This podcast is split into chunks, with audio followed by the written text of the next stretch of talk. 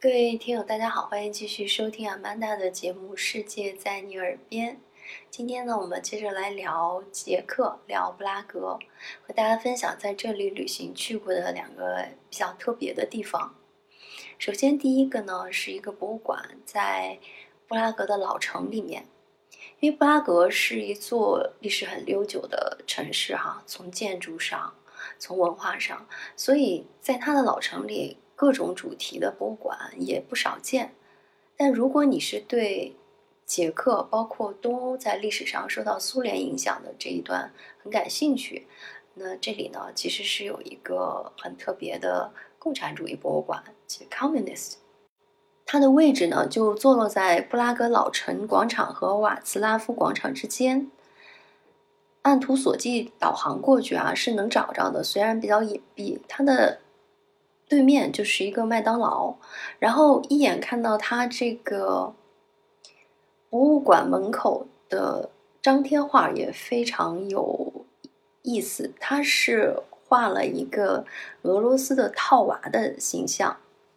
那再往里面走呢，更有一种反差感哈，它的指示牌在这个建筑物里面，往左指示的是 museum，是去这个博物馆，然后。往另外呢是 casino，就是一个赌场。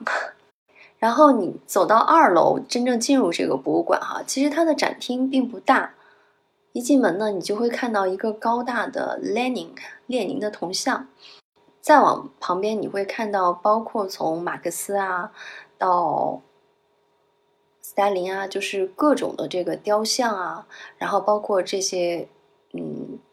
communism 的。油画主题，然后再走呢，就会看到布置的一个房间哈，就看起来我们觉得还很熟悉，就是那种传统的像一个干部的办公室吧，呃，里面有老式那种电话、桌子、衣帽架，就还原的可能是上个世纪五六十年代的一种一种办公风。然后还有一个陈列呢，很像一个。学校的教室有黑板呀，嗯，课桌呀，然后有一个那个时代的特别有代表性的少先队员的形象，包括我们其他这样的游客去了都会感觉很熟悉啊。但当时跟我一起去的是一个法国朋友，那他看到这些场景的时候，其实还是蛮陌生，而且充满了这个好奇感的。展厅不大呢，走到最后其实是有一个放映室，它在这个地方呢播放了一个纪录片。这个纪录片其实就是记载了在捷克，呃，受到苏联影响的那个阶段的一些重要事件。具体呢也不展开说，大概在二十分钟左右吧。整个博物馆的气氛呢就是很朴实，也很安静。虽然展厅不大，内容也不算非常丰富吧，但是也是得以瞥见这个城市啊，布拉格在历史上的一幕。然后再说到另外一个很特别的地方，可能也有人听过，就是叫人骨教堂。其实世界上有不止一个吧，捷克是其中比较有名的一个。这个人骨教堂呢，不在布拉格，它位于布拉格以东大概七十公里的一个小镇库纳小镇吧。建于十四世纪，那从布拉格坐火车，基本上很快就能到达这个小镇。去这个小镇的人，基本上全是朝人骨教堂慕名而去的。从外观上来看，这个教堂没有什么奇特的，还是一个哥特式的建筑。那。进去以后呢，在这个入口啊，就是有一百二十多块人骨搭的这个烛台，然后包括天花板上呢，也都是那种四肢骨，包括墙壁上的花纹也是用人骨装饰的，还有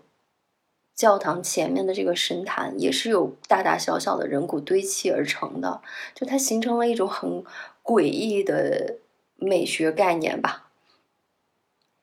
说实话，我不知道其他的游客哈，所有人进到这儿，当然来的目的就是很好奇，但进去以后还是觉得心里隐隐有一种比较不安或者恐惧的感觉。当时应该是没有禁止拍照，但其实我拍了之后，我都把它删掉了，就总是觉得有一种毛骨悚然的感觉。那为什么会有这么一种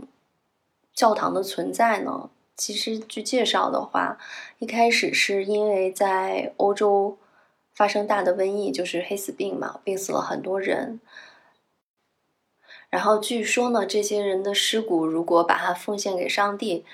呃，会得到救赎或者是一个比较好的归宿。所以那个时候就流行大批的这种黑死病死掉的人的尸骨被放到了这个教堂里面。然后之后呢，又发生过一次战争。受到这种传统的影响，也有很多人又重新把他们的尸骨放在这个地方，慢慢就形成了一定的规模。然后这个教堂也因为这个特性